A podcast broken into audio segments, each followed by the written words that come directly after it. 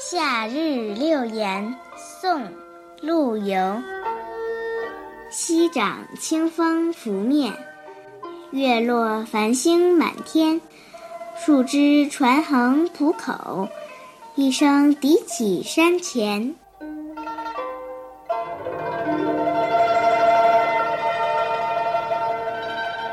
下过雨后，溪水涨起来了，清风徐徐，真是心旷神怡。这时候的月亮已经躲起来了，漫天的繁星，有几艘船隐隐约约地横在浦口。只听一阵悠远的笛声，从远处的山影传来。爱国诗人陆游在年老的时候退居山阴，写下了这首《山阴夏夜》里的诗。清风拂面的“拂”字，轻轻柔柔，自然心旷神怡。月落繁星的“月落”，因为这个“落”字，可见夜更深了。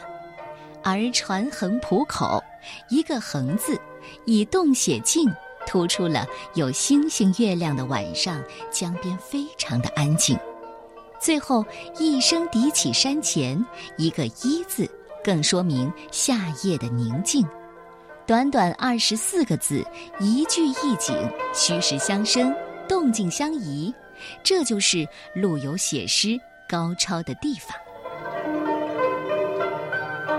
夏日六言，宋·陆游。西掌清风拂面，月落繁星满天。树枝传横浦口，一声笛起山前。